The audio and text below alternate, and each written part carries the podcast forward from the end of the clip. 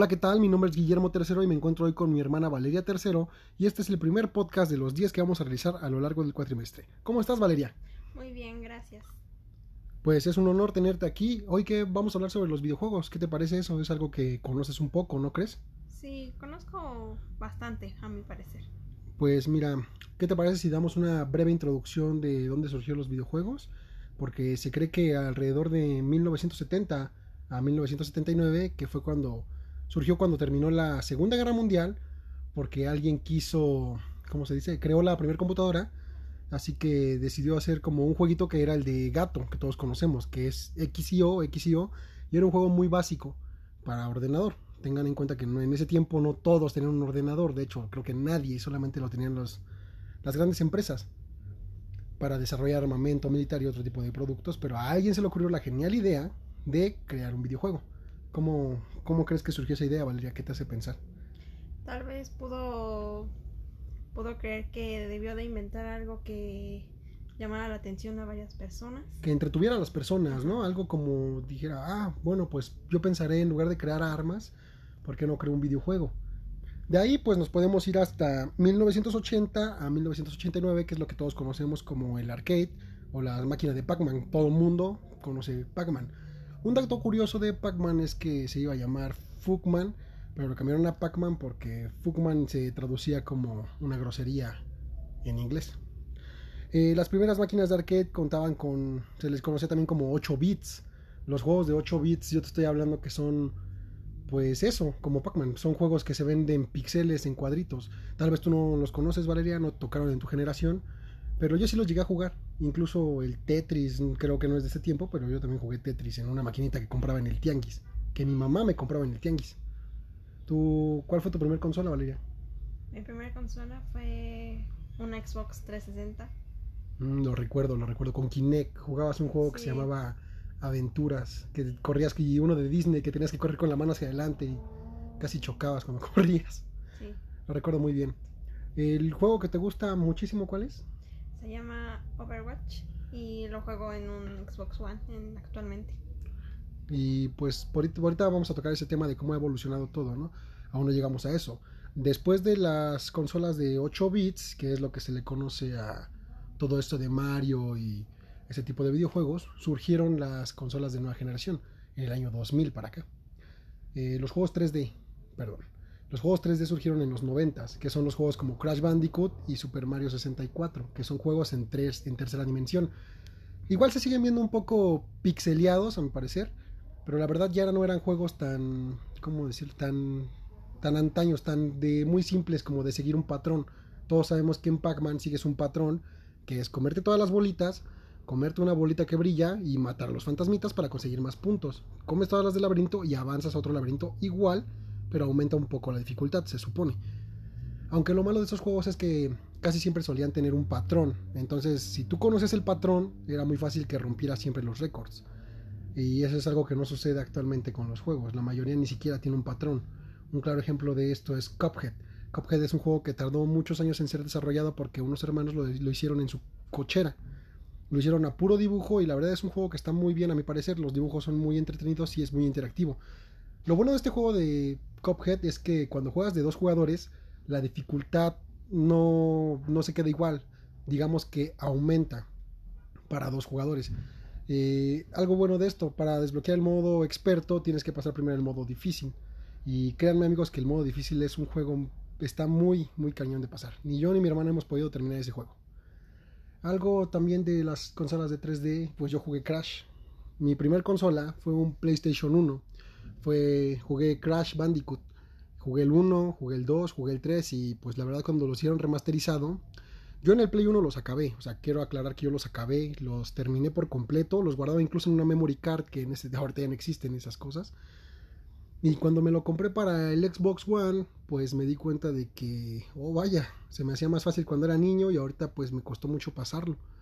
Incluso me preguntaba, ¿es el mismo juego que yo pasé de niño? Y pues sí, incluso desempolvé mi PlayStation 1, lo conecté y jugué Crash en el Play y se me dificultaba. O sea, yo dije, ¿cómo es posible que algo que yo pasé de niño y lo terminé pues bien, ahora me cuesta demasiado? Incluso ahorita te das cuenta con los juegos, ¿no, Valeria? Tú que no sueles jugar más que Overwatch. Sí. Pues sí, entonces tocamos el tema de las consolas de los 2000. fue cuando surgió el primer Xbox. El Xbox normal se le conoce así porque era una caja cuadrada, o sea, es una caja cuadrada. Y el diseño está muy ancho. Eh, ahí yo jugué Halo. Halo fue el primer juego que jugué en esa consola y créanme que quedé enganchadísimo ese juego. De hecho es mi videojuego favorito, podría decirlo. Aunque siento que con las nuevas generaciones la historia, pues, no sé, se deterioró mucho. A mi parecer a mí la, un juego que se va bien o mal no me interesa mucho. Siempre y cuando tenga una historia decente, una historia que sea entretenida, que me atrape, que yo diga, ah, pero pues sí, o sea, estoy matando aliens y muy chido, pero ¿por qué? Y pues ese juego sí te lo explica, o sea, la verdad a mi parecer era un juego muy bueno, incluso Gears of War surgió, pero para la Xbox 360. Halo 1 y Halo 2 salieron para el Xbox normal, Halo 3 y Halo 4 salieron para la Xbox 360 y Halo 5, que se le conoce como Halo 5 Guardianes, salió para el Xbox One. Incluso va a salir Halo Infinite, se tenía pensado para 2020, pero ya lo atrasaron va a salir para la Xbox Series X, que va a ser la nueva generación de consolas. Ya revelaron el precio, va a ser aproximadamente de 14 mil pesos mexicanos. Y pues su competencia PlayStation, que a mi parecer la, este, ya está bajando mucho su calidad de, de tratar a los clientes, porque los videojuegos son demasiado costosos. Este, no, ¿cómo se dice? No tiene tantas como facilidades como las que te da Xbox. Mm, ¿Tú qué opinas de todo esto, Valeria? O sea, ponte a pensar esto. Xbox tiene muchos servicios, por ejemplo, la Gold y el Game Pass. El Game Pass tiene un, catálogo de juegos, la verdad, demasiado amplio. O sea, no te estoy diciendo que tiene los mejores títulos. Pero sí tiene títulos que son muy buenos, como tiene todos los Gears of War, por ejemplo, te digo. O sea, puedes jugar videojuegos de la Xbox 360 en el Xbox One. Y en PlayStation no. En PlayStation todo lo tienes que pagar. Incluso un juego que pegó mucho ahorita, que se llama Fall Guys, que está para PlayStation nada más era gratis cuando salió con PlayStation Plus. Y ahorita creo que ya tiene un costo de 400 pesos mexicanos. O sea, la verdad yo considero que lo que deberían hacer todos los juegos, o la gran mayoría, es centrarse en hacer juegos este, free to play. O sea, juega gratis y pues ya puedes recargar dinero si quieres comprar skins o comprar habilidades, cosas de ese estilo. Considero que es una mejor inversión a que vender un juego porque, digamos, si tú vendes tu juego, limitas mucho a los jugadores. Por ejemplo, Overwatch. Overwatch era un excelente título, Valeria. Tú sabes que era uno de los títulos mejores, ¿o no? Sí. O sea, tenía todo para ser un buen juego. Y no importa que lo vendieran, lo malo es que no baja de precio. Ese juego, lo más que lo encuentras en oferta son en 400 y nada más dura una semana la oferta. O sea, la verdad, pagar 1400 pesos por un juego que salió hace casi más de 3 años, o sea, la verdad yo ya no lo pagaría. Y es lo que desafortunadamente está haciendo que muera. La empresa pues yo creo que no entendió muy bien ese sentido, ya que en lugar de ponerlo gratis, lo que hicieron fue anunciar Overwatch 2 con un modo historia, pero venderlo. O sea, yo creo que hubiera sido mejor ponerlo gratis y vender skins, que es lo que la mayoría de empresas ha hecho, como Fortnite. Todos sabemos que Fortnite en 2018 tuvo un auge muy alto. ¿Por qué? Porque era gratis, era innovador, era el primer Battle Royale donde podías construir pero ¿qué pasó con Fortnite? La decadencia. Lo que creo yo que fue la decadencia fue básicamente que toda la gente jugaba y pues fue adquiriendo más nivel de juego. Y pues muchos jugadores como yo me incluyo, que no son muy buenos, o sea, pelear a cada rato, jugar, pues uno dice, voy a jugar para distraerme, para entretenerme y de repente te encuentras al típico güey que llega y te edita así como de, árale, se construye una torre de 10 pisos y tú te quedas hasta abajo viendo con tu fusil como de, ah, no, pues ya valió. Y efectivamente, amigo, pues tú te das cuenta que cuando él baja te da un escopetazo que te desinstala el juego. Y tú pues te quedas así como de, pues ya no es divertido. Entonces dejas de jugar. Y está bien porque después lo que hicieron fue como ajustar el balance de matchmaking para que te emparejara con jugadores más o menos de tu nivel.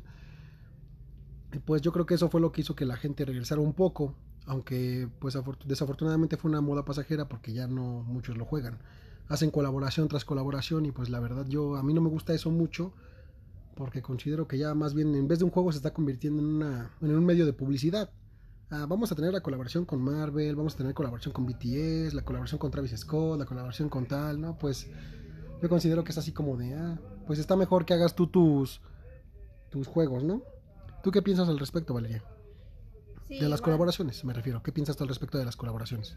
Pues, o sea, está bien que hagan una, dos, pero ya también sobrepasar el límite, que yo creo que son como cinco, ya igual es muy, pues es aburrido, la verdad. Aburre, ¿no?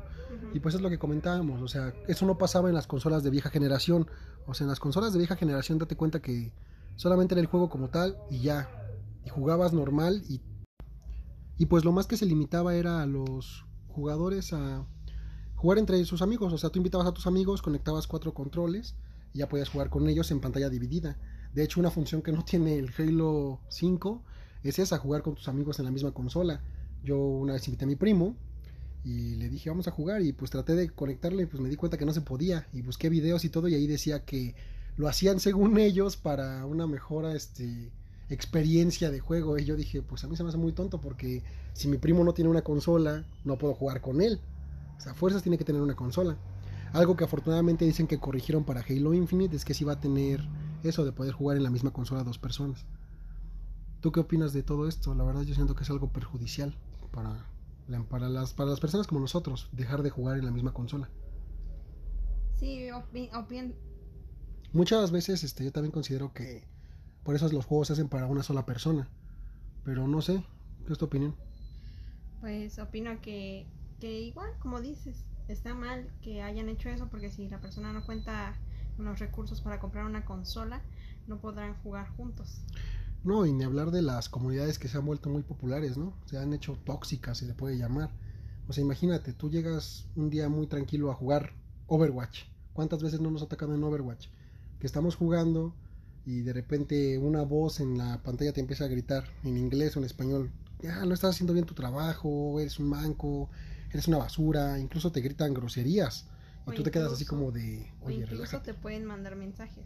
Ah, mensajes tóxicos, ni hablar de los mensajes, con un montón de groserías y tú así como de, oye, relájate, es un juego, no nos van a dar nada por ganar, o sea, ni que estuviéramos en un torneo y me fueran a pagar dinero, o sea, ahí sí me podrás decir algo, pero es un juego, tranquilízate, o sea, es lo que yo siempre he pensado. O por los cosméticos, ¿no? También por las skins, ah, yo tengo esta skin y tú no. Ah, yo tú no tienes skins, qué, qué pobre, incluso te llegan a decir, qué bot. Y pues yo siento que no debería ser así, porque una skin al final de cuentas solamente es si le quieres meter dinero al juego o no. Muchas veces no es porque no tengan, muchas personas consideran que invertir o en ese tipo de cosas es muy tonto. Yo la verdad lo hago como un pasatiempo. Para mí gastar en juegos es un pasatiempo y jugarlos también. Me ayuda a desestresarme, a divertirme un rato, a no andar pensando en los problemas de todos los días. Pero imagínense llegar un día cansados a su casa, de la escuela, del trabajo y decir, hoy sí, me voy a echar unas partiditas de lo que ustedes quieran, de Fortnite, de LOL, de lo que quieran. Y de repente en el micrófono escuchen que les empiezan a, decir groserías, a decir esto, pues es así como de, ay, pues ya ni aquí me puedo desestresar. Pues la verdad eso, eso sí está mal. ¿O no, Valeria? Sí, no puedes, pues, Andar insultando a la gente porque sí, ¿no? Sin motivo, o sea, solamente por cómo están vestidos en un juego que ni siquiera los conoces en persona muchas veces. El término muy usado que hoy dicen techo de lámina, o sea, yo no lo veo como algo bueno, digo, pues ni siquiera sabes cómo viven, ¿no? O sea, no es para tanto. Te, pues te desanima. Y también últimamente a esto surgió mucho los videojuegos de móvil, como por ejemplo Fortnite y PUBG, que son juegos de consola, sacaron su versión para celulares porque se dieron cuenta de que muchas personas no pueden comprar una consola, las consolas son costosas. Y entonces lo que hicieron, a ver, ¿cómo acaparo más mercado? Vamos a sacar una versión para móviles. Y eso es algo bueno, porque tienen razón, muchas personas no compran consolas, son demasiado caras. Y un celular, pues hay celulares hasta de 2500 que te corren juegos bien. Un juego muy famoso ahorita este que ya está también dejando atrás es es este ¿cómo se llama? Free Fire. Surgió casi hace dos años, ya a cumplir tres creo. Y pues la gente ahorita lo empieza, lo empezó a jugar hace mucho y ahorita ya empiezan a decir cosas como de ese tipo, de que ah, bot, que mi cuenta vale más que la tuya, y es- son cosas que aburren el juego. Y es algo que la empresa pues no ha sabido tomar muy bien, ya que ha como incentivado también el, el uso de este tipo de cosas a través de, lo, de sus redes sociales, ¿o no, Valeria? Sacando productos que no deben de sacar, por ejemplo, los pases de batalla. Los pases de batalla se supone que son cosas exclusivas del pase de batalla, que no vuelven a regresar. ¿Y qué hicieron? Sacaron algunas cosas de los pases. ¿Eso con qué sentido? Pues para ganar más dinero. Y está bien, o sea, es su juego, es su empresa, ellos saben qué hacer con él. Pero un juego que también ahorita pegó demasiado y salió hace dos años es el Among Us.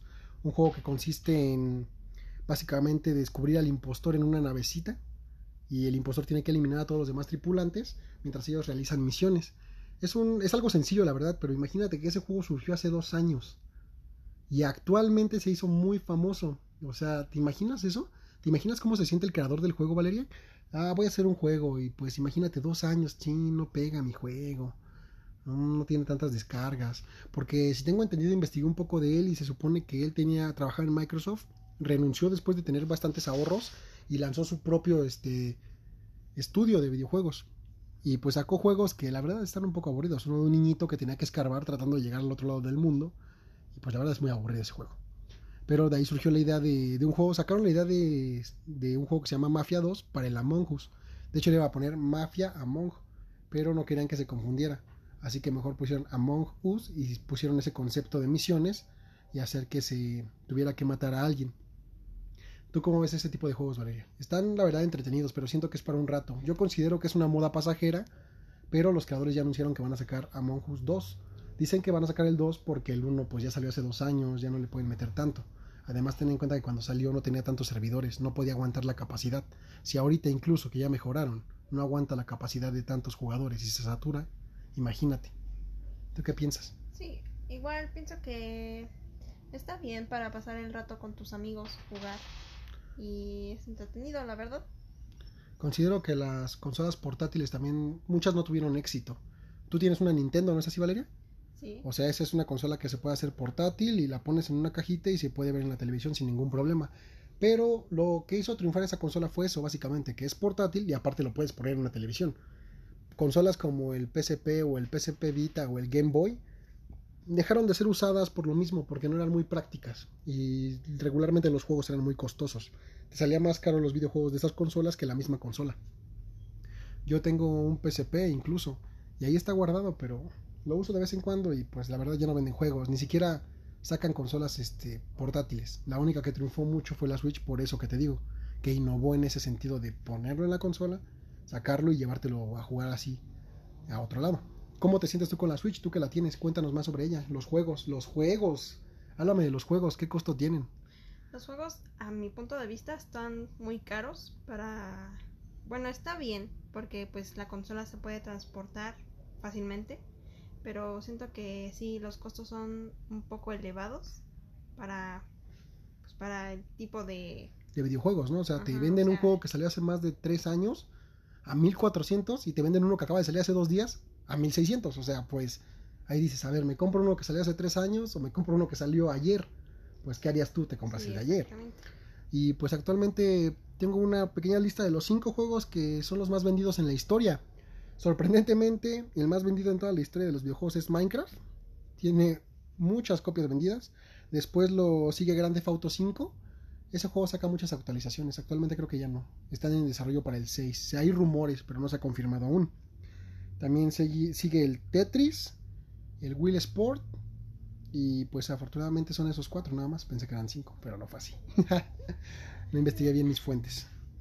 Entonces, con la reciente noticia de que también Xbox se está poniendo por la delantera con Play, ¿no?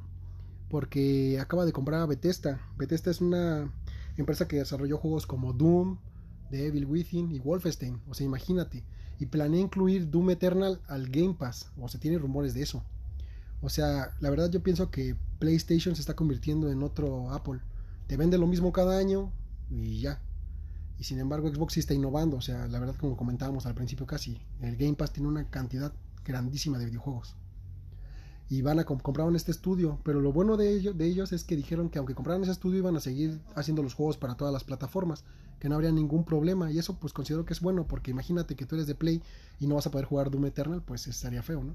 Pues Gracias a eso, pues también PlayStation se siente agradecido. Incluso Cuphead, que lo mencionábamos, era un juego exclusivo de Xbox pasó dos años, tardó dos años en que Xbox pues compartiera las licencias para que también lo pudieran producir para PlayStation. Y pues supongo que eso sería todo por el capítulo de hoy, amigos. Espero que les haya gustado. Eh, presentó Guillermo III. Y Valeria III. Eh, fue el primer podcast. Espero que pues hayan disfrutado un poco. Los dejamos con una bonita canción llamada Istambul. Un saludo, amigos.